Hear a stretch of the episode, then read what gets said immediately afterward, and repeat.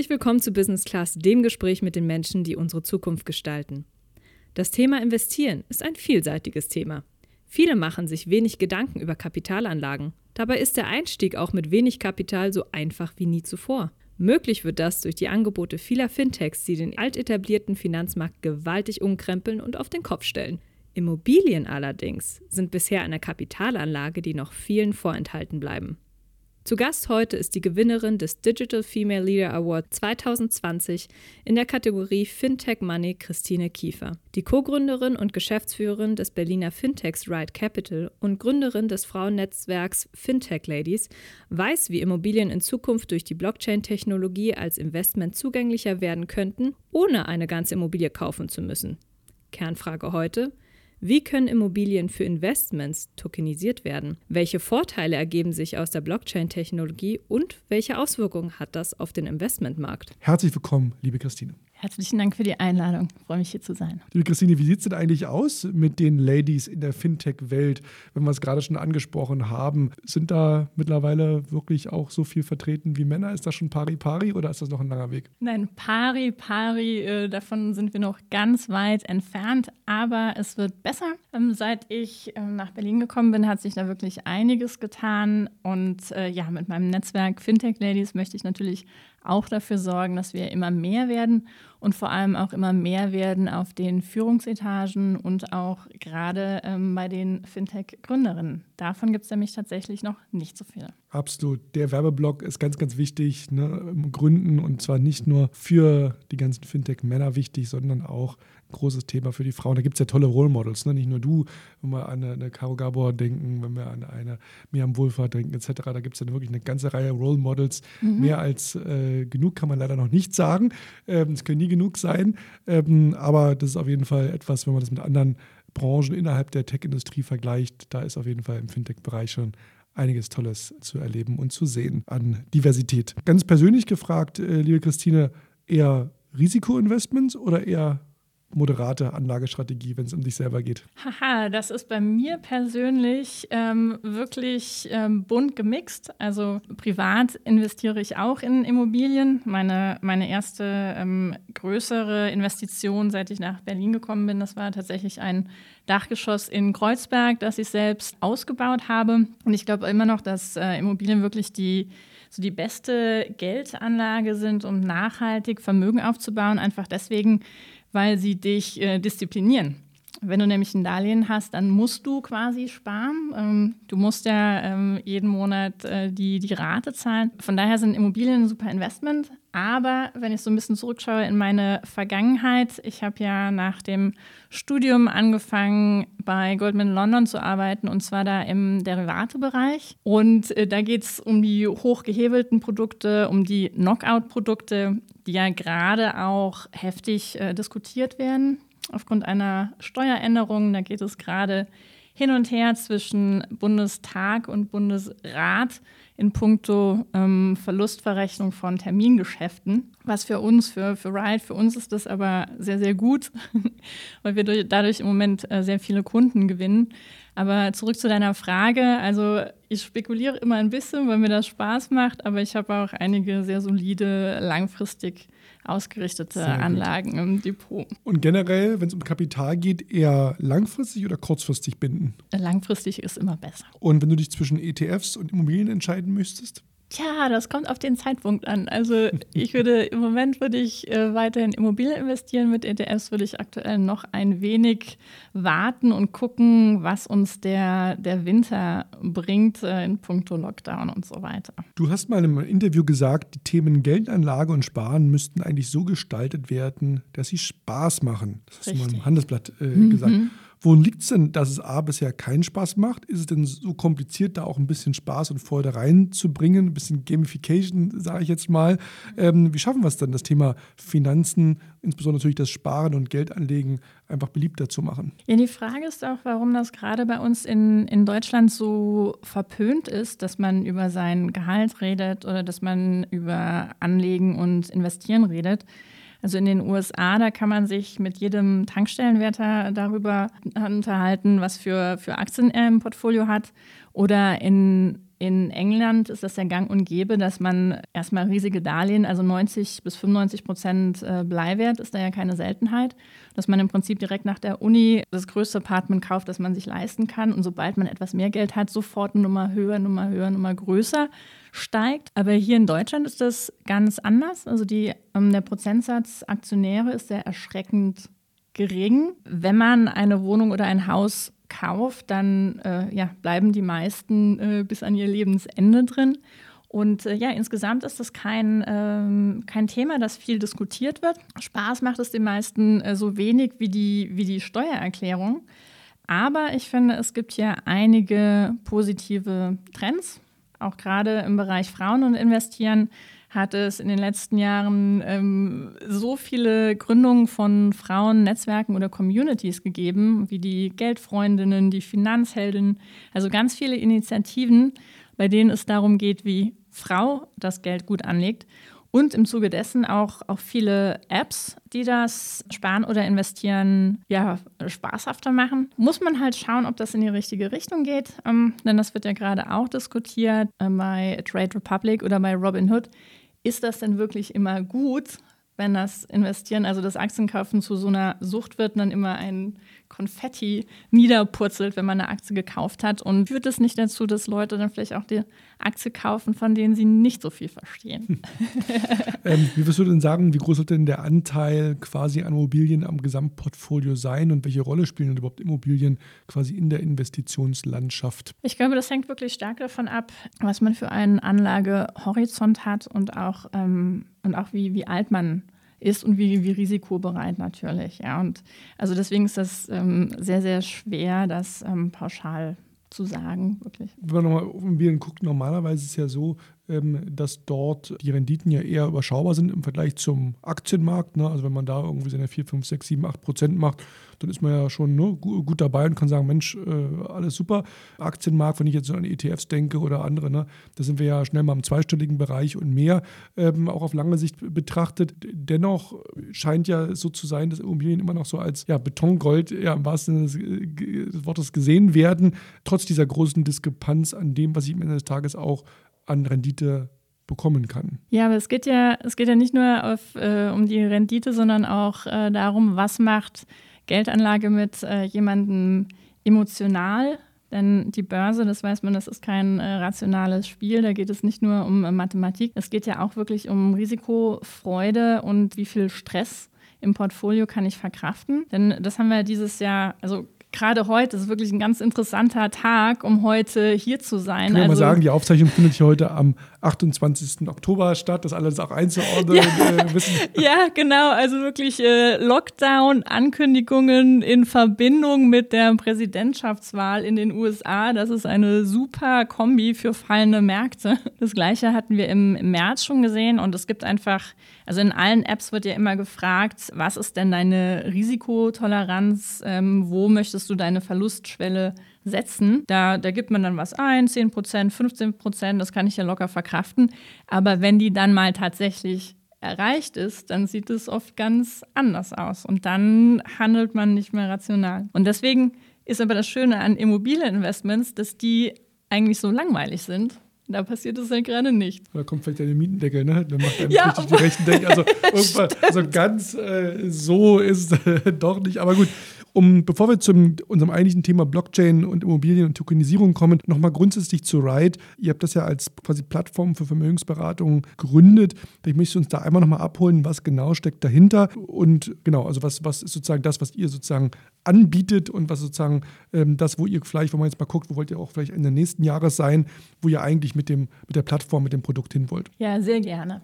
Ähm, bei Ride haben wir uns spezialisiert auf vermögensverwaltende GmbHs. Also für Leute, ich würde mal sagen, das geht los ab den mit 30ern, also alle, die schon eine Zeit lang im Beruf stehen, äh, die schon ein, ein gewisses Vermögen angespart haben. Da stellt sich ja heutzutage mehr denn je die Frage, was mache ich denn eigentlich mit meinem Geld? Anders als meine Eltern, die ihr Geld noch zu 10 Prozent auf dem Sparbuch anlegen Konten ähm, verdienen wir heute auf der Bank nichts mehr. Die Aktienmärkte sind sehr, sehr volatil Und vor allem ist auch die Rente nicht mehr sicher. Das hat mittlerweile wirklich jeder verstanden. Und deswegen würde ich sagen, prägt das wirklich unsere Generation, dass wir uns mehr denn je damit beschäftigen müssen, wie wir unser Geld anlegen. So, und ab einem bestimmten Einkommen oder ab einem bestimmten Vermögen lohnt sich das, eine vermögensverwaltende GmbH zu gründen. Warum ist das so? Na, wenn man, wenn man privat investiert, viel höhere Steuersätze zahlt, als wenn man das über eine GmbH tut. Und ähm, deswegen, wer auf langfristiges Sparen und Investieren aus ist, der, der sollte sich das überlegen, ob sich das lohnt. Und genau diesen Service bieten wir bei Ride an. Also wir beraten, ob sich das lohnt, helfen aber auch bei der Gründung und dann aber auch bei der Buchhaltung und dem Jahresabschluss. Das, das ist quasi die Basisdienstleistung, äh, die wir anbieten.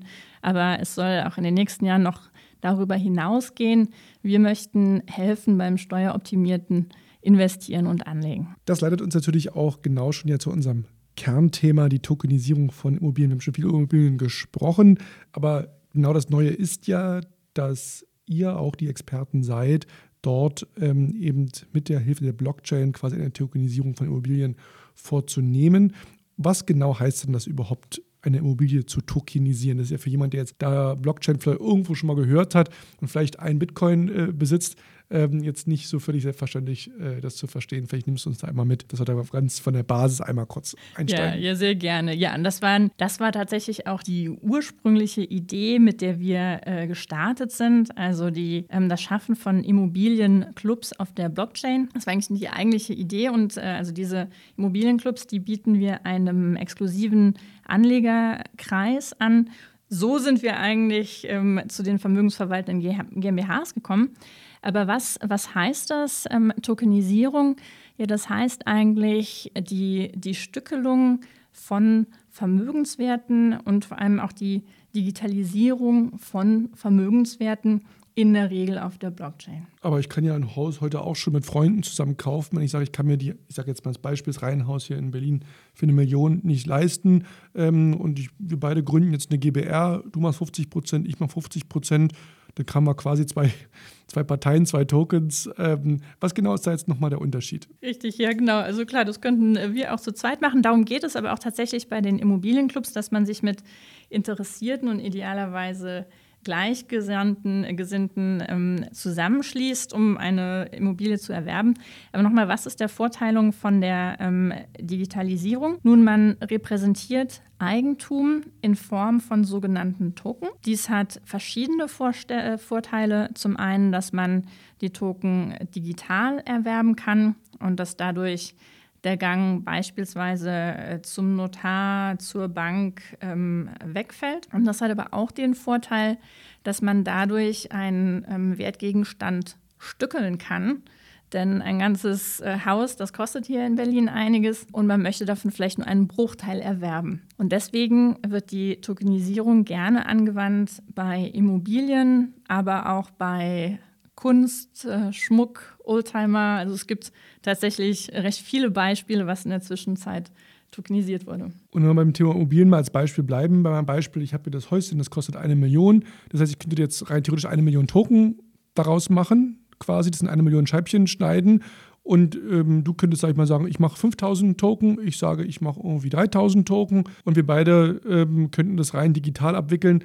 Der Einzige, der dann quasi noch zum Notar muss oder zur Bank äh, oder ist derjenige, der das halt verwaltet und managt. Also der Inhaber dieser. Richtig, genau. So, äh, dieses so, Special Purpose Vehicles sozusagen. Richtig, genau. So, so ungefähr äh, kann man sich das vorstellen. In der Realität wird es meist äh, ein klein bisschen anders gemacht. Also jetzt gerade, wenn wir beim Beispiel Immobilien bleiben, dann wird in der Regel eine äh, Gesellschaft, beispielsweise eine GmbH gegründet, die die Immobilie hält.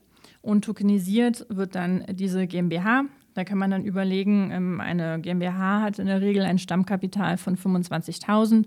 Da bietet es sich dann an, dass man auch 25 Token verteilt. So ist das dann sehr, sehr leicht zu rechnen. Ein Token gleich ein Stammkapitalanteil.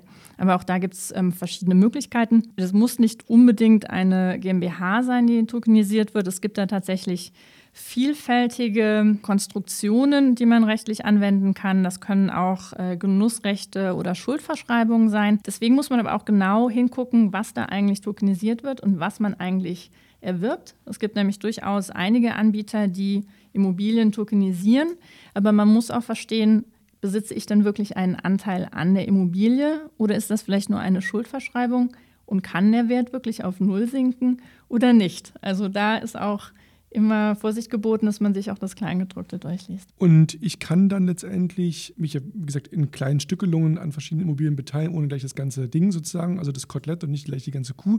ähm, das ist klar soweit, aber ich sag mal, dieser Token, das ist sozusagen ja etwas, was erstmal auf dem Papier dann eine Vereinbarung ist, die ich dann als zum Beispiel Anleger mit der GmbH, die, die der die Immobilie sozusagen gehört habe. Wo kommt da jetzt die Blockchain und die, der technologische also im Endeffekt ist es ja jetzt immer noch wie bei einer GBR oder GmbH, wir stückeln etwas. Und jetzt in deinem Beispiel dabei zu bleiben, sagen wir, wir machen jetzt nicht eine Million Teile, sondern die, den Wert der Immobilie von einer Million stückeln wir jetzt in 25.000 letztendlich. Okay, verstanden. Das kann man vertraglich äh, regeln und dann kann der eine sagen, ich nehme da drei Einheiten und der andere sagt, ich nehme 20.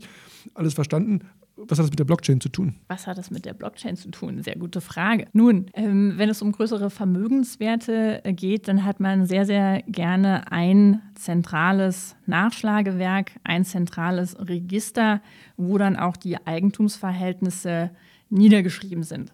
Das ist in Deutschland ist das das Grundbuch oder das ist das Handelsregister. Dort kann äh, jeder, der befugt ist oder Interesse hat, Zugang hat, äh, kann das nachgucken. Und die Neuerung, die sich ergeben hat durch die Blockchain, ist, dass ein System geschaffen wurde, das unverfälschbar ist. Gerne gehen Erklärungen los mit, äh, die Blockchain ist eine Kette von Blöcken. Das heißt also, Dateien können nicht überschrieben werden.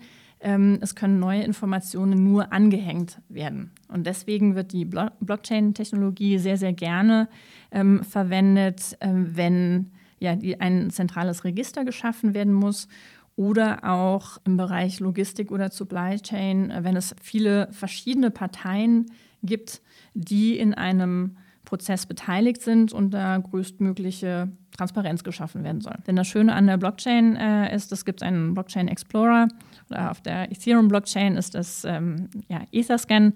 Da kann jeder nachschauen, wie viele Token es gibt von einer bestimmten ähm, Währung und man kann auch ähm, nachschauen, wie die gestückelt sind. Und so ist das auch bei unseren Immobilienprojekten. Da kann sich jeder im Internet, also auf Etherscan, anschauen, wie denn der Cap-Table aussieht. Und das heißt auch, dass das am Ende des Tages damit eine Art Notar 2.0 ist. Die GmbH muss ja quasi äh, noch klassisch leider wahrscheinlich zum Notar gehen. Das ist ein klassisches Immobiliengeschäft und muss sich dann alle Regeln halten. Aber wenn ich da jetzt zum Beispiel bei euch was investieren würde, in die, ich sag mal, Right Capital äh, Markgrafenstraße 74 äh, GmbH, ne, weil das das Gebäude nun mal als Beispiel ist, dann sozusagen bin ich dort äh, nur noch in der Blockchain zu finden. Die kann aber auch von außen dann gesehen werden und nur von den die dort Anteilseigner sind? Oder wer kann sich da alles, also im, Handels-, äh, im, Grundbuch kann jeder reingucken quasi und sagen, wer ist denn da eigentlich? Da steht dann da halt eben die Right Capital Markup 74 GmbH. Mhm. Und da ist dann derjenige als Gesellschafter auch eingetragen oder? Ja, als Tokenbesitzer, genau. Als mhm. Tokenbesitzer eingetragen. Aber okay, also das heißt sozusagen, die Blockchain ist dann nur für die zugänglich, nee, nee, da das haben? ist nicht so. Nee, nee, nee, die ist öffentlich einsehbar. Also jeder kann wissen, wer jetzt bei dem Objekt investiert hat als Token. Ja, aber die äh, Besitzer stehen natürlich nicht mit Namen da, sondern nur mit ihrer Wallet-Adresse.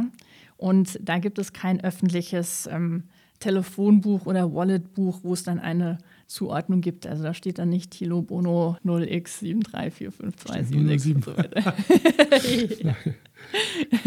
genau. Und ja, also dass die Notare ganz und gänzlich abgeschafft werden, dadurch, das ähm, würde ich jetzt noch nicht sagen. Noch. Aber ja, mal sehen, mal sehen, ja, was es da im Legal Tech-Bereich noch für Entwicklungen gibt. Ja, da hat ja die Politik auch noch ein Wörtchen mitzureden. Wir die Politik kennen, malen da die Mühlen sehr langsam. Ich glaube, die nächsten zehn Jahre zumindest ist da wahrscheinlich der Notar noch sicher. Aber hoffen tun wir es alle nicht, weil wir alle schon Erfahrung gemacht haben, wie teuer so es ist, manchmal auch für Kleinigkeiten zum Notar zu gehen. Aber wahrscheinlich malen da die Mühlen doch etwas langsamer. Vielleicht kommen da andere Märkte, andere Länder, die da schneller sind und dann kann man das da vielleicht auch über die abwickeln. Wer weiß. Du sagtest gerade, das Prinzip ist natürlich nicht nur auf Immobilien anzuwenden, sondern man kann das genauso auf ein Kunstwerk sagen, wenn der Picasso mir persönlich zu teuer ist. Die Chance ist ja relativ hoch, aber ich habe da irgendwie 100 Freunde, die sagen, dann machen wir eben statt einer 10 Millionen, jeder irgendwie 10.000 das ist schon, das wäre so ein typischer Anwendungscase, wo du sagst, ja, äh, da macht das total Sinn, ja. Ja, da muss ich jetzt überlachen, ja, ob das Sinn macht oder nicht. Also ich war da ganz gespannt, ja, als die, die ja, so diese Blockchain-Projekte ihre Hochzeit hatten auf der Blockchain Week, da war ich beim Vortrag von einem ganz, ganz enthusiastischen Kunsttokenisierungsprojekt, ähm, wo dann aber ein, ein Kunstsammler, der da war, ähm, tatsächlich meinte, naja, Viele Kunstsammler, die möchten ja gerade nicht, dass ihr Gemälde nachverfolgt wird, denn äh, wenn, weiß nicht, wer hier äh, Euro pessimistisch eingestuft äh, ist, der kann sich sein Monet oder was unter den Arm klemmen und der kann dann äh, in, in, die USA reisen. Aber sobald es auf der Blockchain vermerkt ist, dann ist das natürlich dokumentiert. Ja, oder auch bei Fragen um, um Erbfolge und so weiter ein Bild, das kann man einfach so den Kindern vermachen, an der Erbschaftssteuer vorbei, aber sobald es auf der Blockchain steht, eben nicht mehr. Das kommen auch steuerliche Fragen sozusagen zum Tragen. Ja. Wobei sozusagen es ja auch jetzt nicht darum geht, also warum tokenisiere ich eine Immobilie? Der erste Grund ist ja nicht Steuern sparen. Nee, nee, auf gar keinen Fall. Also das, das, da muss man sich auch drüber im Klaren sein.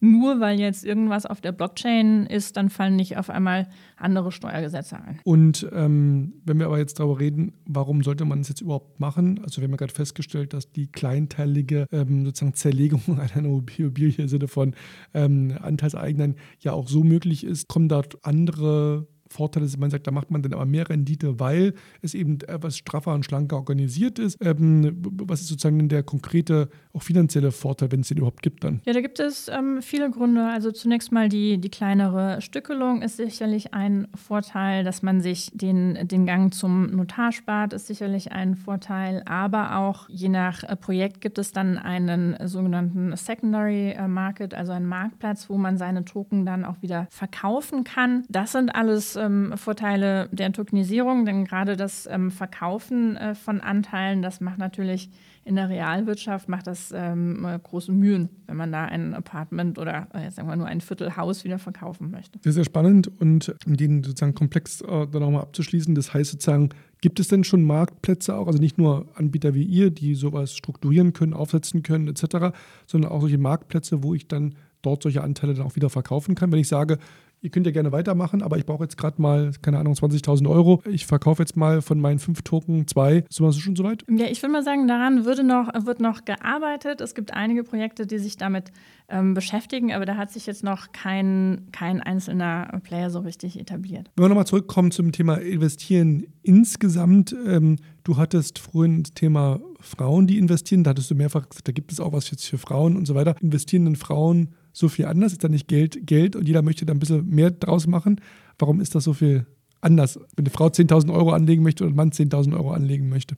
Ja, aber tatsächlich, also wenn du in Gruppen drin wärst, äh, wie zum Beispiel die äh, Money Penny Facebook-Gruppe, das ist wirklich erschreckend, äh, was man da lesen muss, weil es ist tatsächlich immer noch nicht äh, Gott gegeben, dass sich Frauen mit der Geldanlage beschäftigen. Mhm. Also man möchte ja äh, gleichberechtigt und emanzipiert sein heutzutage, aber es gibt tatsächlich noch viele Frauen, die sich da komplett auf ihren Mann verlassen. Also da gibt es einige Posts, die sagen, ich bin frisch geschieden, habe zwei kleine Kinder und ich habe überhaupt gar keine Ahnung, wie es um meine Finanzen steht. Das kann man sich selber überhaupt nicht vorstellen. Ne? Also, ja, dass man wahrscheinlich sagt, genau, nicht, ich sehe es in deinen genau, Augen, genau. aber sagt, das, äh, nee, das, also, äh, da sind wir ja, einfach noch nicht so weit. Heutzutage ja alle Informationen für jeden irgendwie zugänglich sind, ne, wo man sagt, alles kann man sich sozusagen googeln. Wenn ich heute google, wo, wo lege ich 10.000 Euro an, dann gibt es schon vom Handelsblatt, vom Fokus 1000 Artikel, äh, die ich finde. Aber das ist ja interessant von einer Frau da auch zu hören, zu sagen, das ist eben nicht so. Und anscheinend stellt das doch viele vor eine Hürde und für Herausforderungen. Ja, es ist einfach die, die emotionale Hürde ist für Frauen einfach immer noch ähm, größer, denn es geht gar nicht so, so sehr darum, ist jetzt der Robo-Advisor Türkis oder Pink, sondern befasse ich mich überhaupt damit? Mhm. Ja, ist das überhaupt ein Thema, das ich so in meinem Möglichkeitsspektrum sehe? Halte ich das für wichtig? Halte ich das für dringend? Und, und habe ich da überhaupt Lust drauf? Verstehe, verstehe. Und das ist tatsächlich immer noch nicht so, auch wenn du mich hier ganz ungläubig anschaust. Nein, also ich kann mir vorstellen, also nee, ich glaube nur, dass da auch, also ich sehe das ja in meinem Freundeskreis auch, also es gibt auch viele Männer, äh, wenn du sagst, Mensch, und wie, wo legst du an oder was äh, äh für Aktien hast du und so, wo sie dann manchmal, oder Schulfreunde oder so, ne, von vor, was ich, 20 Jahren oder was, die dich ja angucken und sagen, ich habe irgendwie mein Girokonto und da geht halt jeden Monat mein Gehalt drauf ähm, und dann habe ich vielleicht irgendwie noch einen Bausparvertrag, der mir irgendwann mal mhm. aufgeschwatzt worden ist mhm. und dann guckst du dies alles, ja, und und sonst, ja. Also das ist halt wirklich,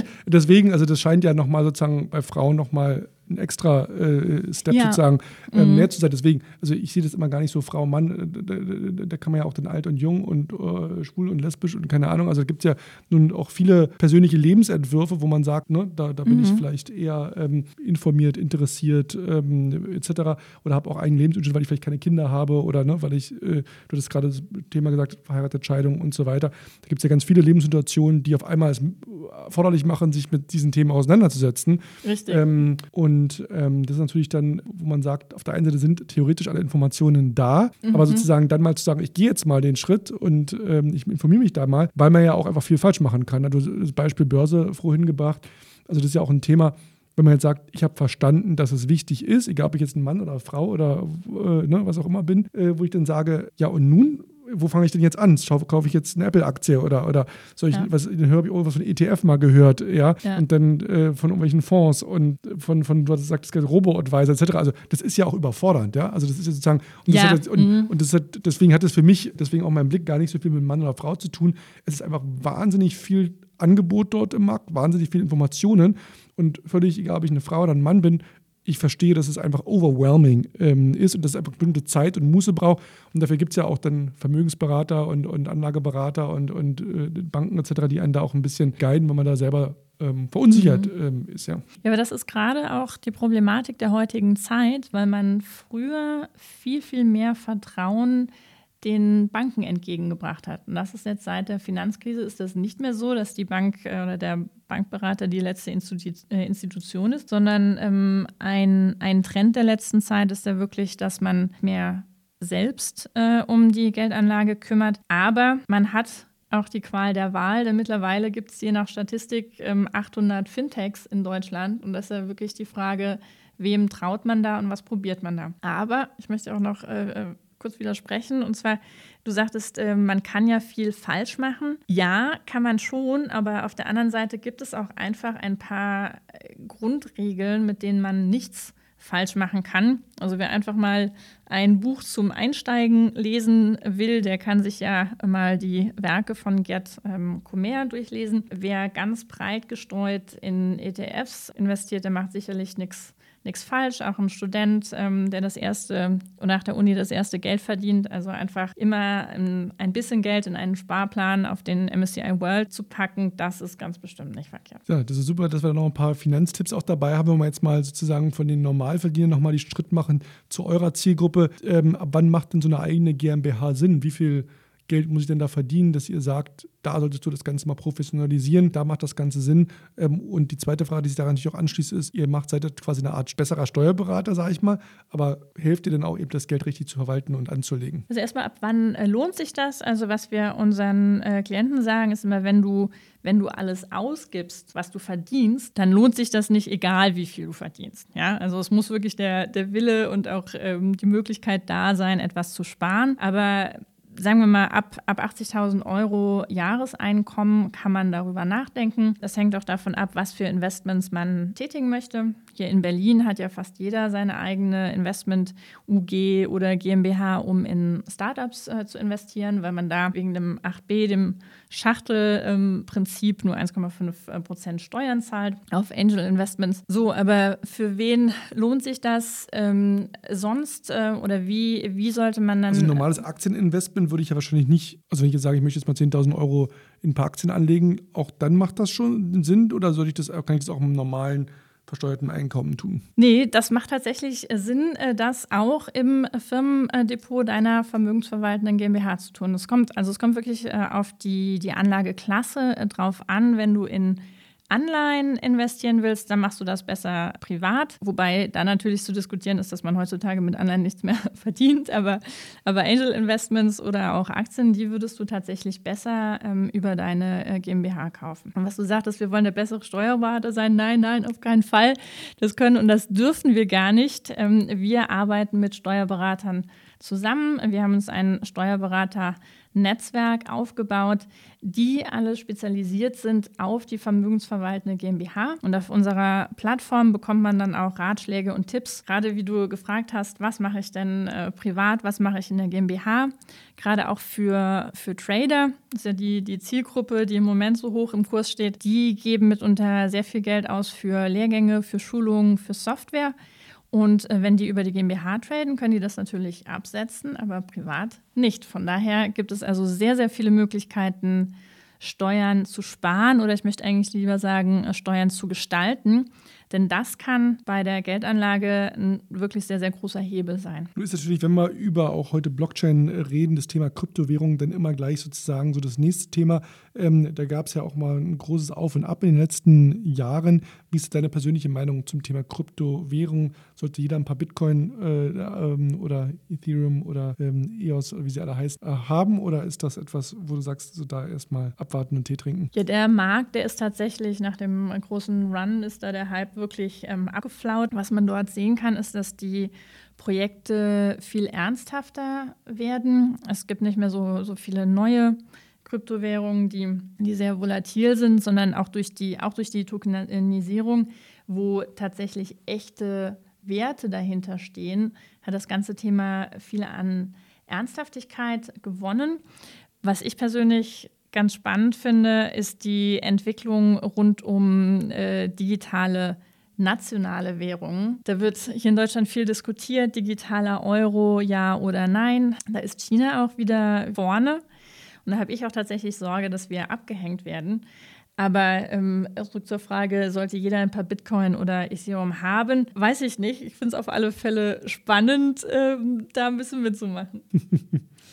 du bist ja nun wirklich tief in der Finanz- und Fintech-Szene drin. Wenn wir mal auf die nächsten 12 bis 24 Monate schauen, zeichnen sich da bestimmte neue Themen, Trends ab, die wir im Blick haben sollten? Ja, das ist jetzt eine, eine, spannende Frage, was am, was am Markt passiert. Also jetzt, wenn ich jetzt mal nur, also klar, Corona äh, ist das Riesenthema, das da im, im Raum steht. Äh, wenn ich überlege, was heißt das denn eigentlich für die Finanzbranche. Also anders als einige Branchen wie jetzt Reiseunternehmen, ähm, die, ja, die ja hart getroffen waren oder klar Gastronomie, Hotels, ähm, Events, ähm, hat das der Finanzbranche eher Auftrieb ähm, verliehen. Also gerade, ich habe wirklich von vielen gehört, die jetzt auch, auch, also einerseits wegen Corona, aber auch wegen Trade Republic angefangen haben zu traden, erste Erfahrungen gemacht haben, erste positive Erfahrungen gemacht haben. Das ist ja sehr, sehr wichtig. Auch für alle ähm, Brokerbanken, mit denen wir zusammenarbeiten, war das ein super Jahr, weil die Leute getradet haben wie verrückt. Von daher kann man nicht per se sagen, dass es für die Fintech-Branche negativ war. Und ich denke, generell gehen aus Krisen auch immer einige sehr gute Modelle gestärkt wieder hervor. Gibt es auch einen konkreten Trend oder eine Entwicklung, ähm, wo du sagst, Mensch, da ist eine tolle neue Technologie oder da ist ein ein was nicht, neues äh, Modell oder Konzept, was man so noch gar nicht gesehen hat. Also ein bisschen verstehe ich die Demokratisierung ne, durch eben Trade Republic und Co. Da gibt es ja Amerika Robin Hood und so weiter, das ist einfach das Thema so ein bisschen, wo wir am Anfang drüber sprachen, Gamification, so ein bisschen, ich mache es ganz einfach und easy. Ja, also die, ne? die äh, Demokratisierung von bla bla bla, das ist tatsächlich ein Schlagwort, das man immer wieder hört. Also egal, ob es äh, jetzt um, um Immobilieninvestments äh, geht oder Zugang zu alternativen Anlagen oder auch äh, Private Equity Fonds oder VC-Fonds. Also das ist äh, ganz bestimmt ein, ein ganz großes äh, Thema, ähm, dass man quasi bisher unzugängliche Geldanlagen der breiteren Masse zugänglich macht und auch über Niveauschichten, würde ich mal sagen, ähm, dafür sorgt, dass die Schere nicht weiter auseinander, sondern eher zusammengeht. Und ähm, womit wir uns ähm, beschäftigen, ist ja, wie kann man denn ähm, die Schwelle zum Private Banking niedriger setzen? Denn ja, so würde ich mal unsere Kunden vorsichtig beschreiben. Das sind keine Leute, ähm, die, ähm, die einen Privatbanker haben oder, oder von sich aus sagen würden, sie, ähm, sie, sie brauchen einen Vermögensverwalter, die sich aber dennoch von der Hausbank nicht gut genug ähm, bedient ähm, fühlen. Und von daher würde ich sagen, ja, also die äh, Demokratisierung von, von Private Banking, ja, das ist durchaus ein, ein Thema für uns zumindest. Liebe Christine, vielen, vielen herzlichen Dank. Hat Spaß gemacht. Tolle, äh, spannende Einblicke. Ich glaube, wir haben es hoffentlich auch so erklärt, dass der Otto Normalbürger, der sich für die Zukunft und in dem Fall die Finanzen der Zukunft interessieren, da was mitnehmen konnte und vielleicht ein bisschen Lust gewonnen hat, sich da ein bisschen mit zu beschäftigen, auseinanderzusetzen und auch mit neuen Themen wie eben Tokenisierung. Äh, das ist sicherlich für viele ähm, neu, aber genau darum geht es ja hier bei uns im Podcast, um letztendlich die Zukunft. Wo geht es in der Zukunft hin und wo sind die großen Entwicklungen? Christine, darüber hast du einen tollen Einblick äh, gegeben. Und wenn ihr, liebe Hörerinnen und Hörer, dort Lust habt, einfach noch mehr spannende Geschichten von Gründern, von Machern, die die Welt verändern, verändern wollen mit ihren Ideen, mit ihren Technologien hören wollt, dann findet ihr uns natürlich auf Spotify, auf Deezer, auf Apple Podcasts und auf allen Plattformen, wo es gute Podcasts gibt.